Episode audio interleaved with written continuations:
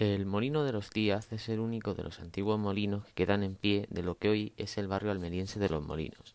Está situado en la calle El Olivo, dos manzanas al sur de la intersección de dicha calle con la carretera de Níjar en el barrio antes mencionado.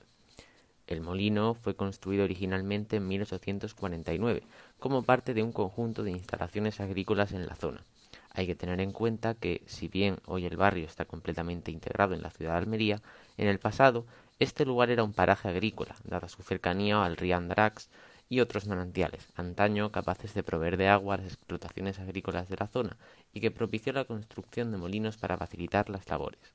De hecho, el propio barrio recibe su nombre de los molinos por este motivo.